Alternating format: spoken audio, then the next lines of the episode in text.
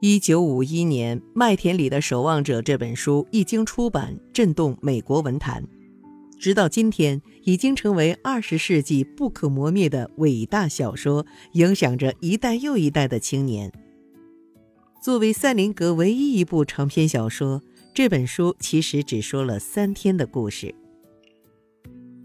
该书以主人公霍顿第一人称的口吻。焦灼烦闷地讲述着自己被学校开除后在纽约城游荡的日子，而这种逃脱是对学校的不满，是对虚伪成人世界的反抗，也是一种渴望去寻求真理与纯净的内心冲动。失落的守望者成为反英雄形象。霍顿也被不少评论家认为是当代美国文学中最早的反英雄形象之一。所谓反英雄，就意味着他并不是主流价值里认定的英雄。这类人在某些方面有明显的缺点或失败，但同时又具有英雄的气质或行为。以霍顿来说，十六岁的他恰逢自我意识日益喷薄的青春期。他的敏感、叛逆与孤独与这个假模假样的世界格格不入。作为一个新时代的反叛少年，他与社会、家庭、学校的鸿沟随处可见。荒废学业、抗拒长大、绝不妥协、渴望独立，他对待社会的巨大阴影无力反击。但在这些表面的反叛背后，是他对纯真世界的渴求与守望。虽然出生于一个富裕的中产之家，但他和父母之间的沟通非常匮乏。父母们常常冲他大发脾气，除了给他经济支撑，他们没有给霍顿任何的情感支持。他和妹妹谈到自己的律师父亲时说：“律师不一定公正，也得为自己谋点私利，图慕虚荣。”在他的观念意识里。他对那些为了赢得社会地位和权力身份的人深恶痛绝，包括自己的父母。“phony” 一词在书里多次出现，指的就是虚伪、赝品、人模狗样的逢场作戏、趋炎附势，是霍顿最为唾弃的。霍顿就读的学校名叫潘西，虽是一所颇有名望的贵族私立学校，可学校的教育情况却令人大失所望。在霍顿看来，这所学校充满着伪君子，既不能为学生提供健康的成长环境，也不能提供良好的学校教育。学生功利读书，只为可以买一辆炫目的法拉利，聊天里还夹杂着满是污秽的语言。校长也是一个见风使舵的势利眼，巴结权贵、墙头草。那些看上去煞有其事的老师，都揣着利己主义者的观念，权势是这座学校的通行证。虚假在这座被称为知识殿堂的地方成为习以为常的流行。在风华正茂的年纪，这些都不是霍顿想要的。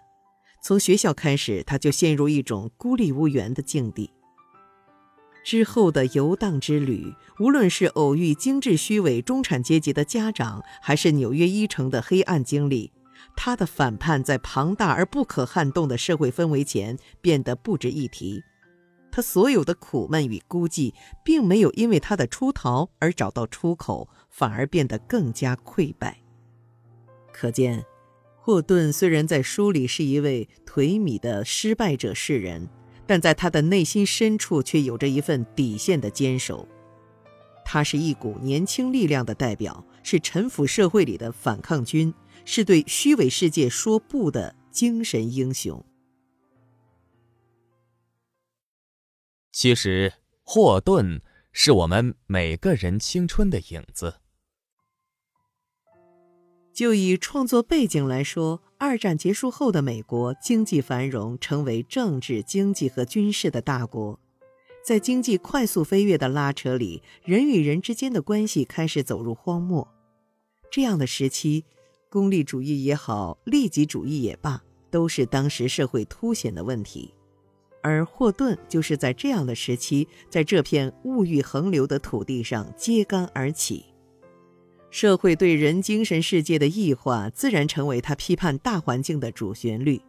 灯红酒绿、声色犬马、权势富贵挤压着一位青年的生存空间，他无法呼吸，也没有出口。但我们要意识到的是，这些对虚妄世界的愤恨，其实都根植于霍顿内心深处有一片纯净之地。毕竟，对虚伪的憎恨相伴着的，便是对真诚的向往。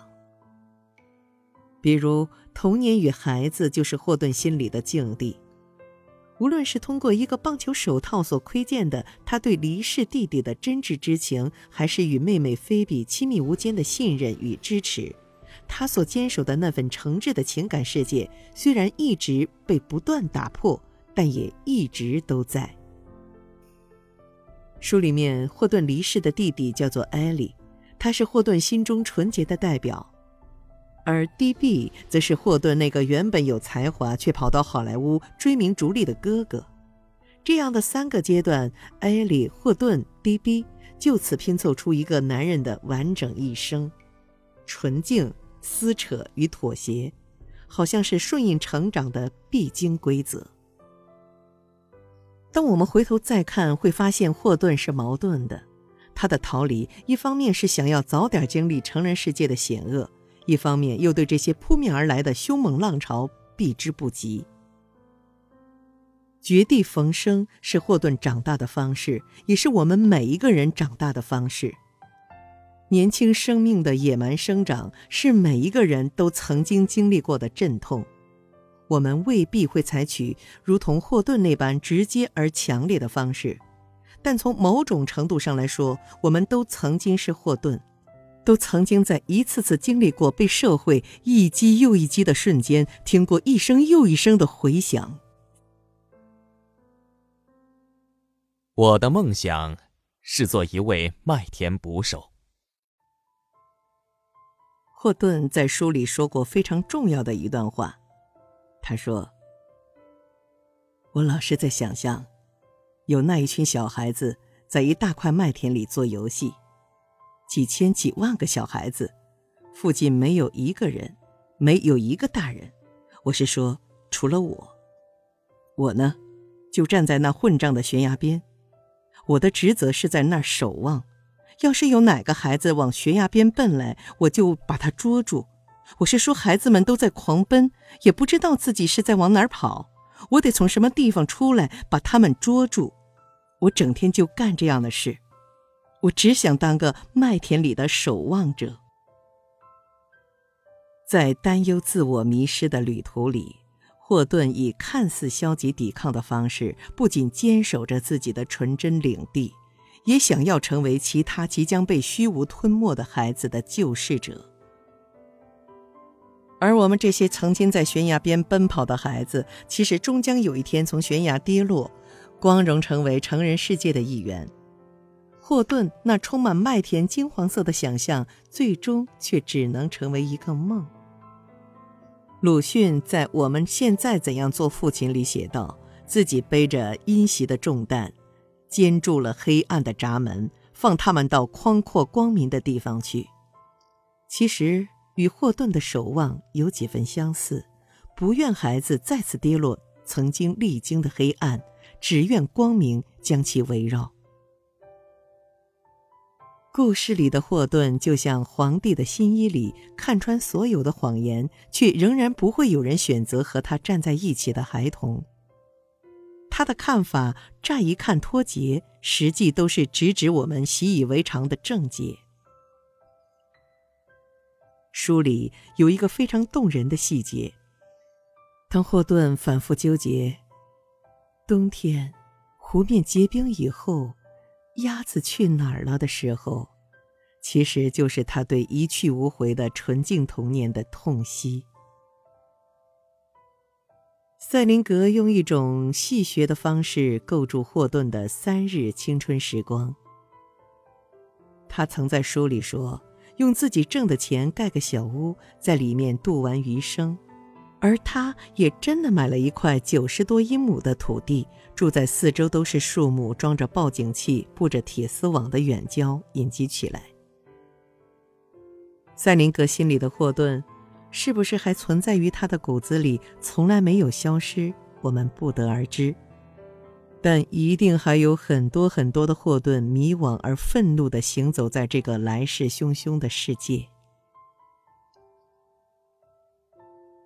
正如一位叫珊珊的网友说：“小时候的世界是愤世嫉俗、非黑即白的，长大后越发感受到所有的事情都不是非黑即白的，不是我们变成了曾经讨厌的自己。”而是我们对所有事更具有包容和宽容心，这就是成长。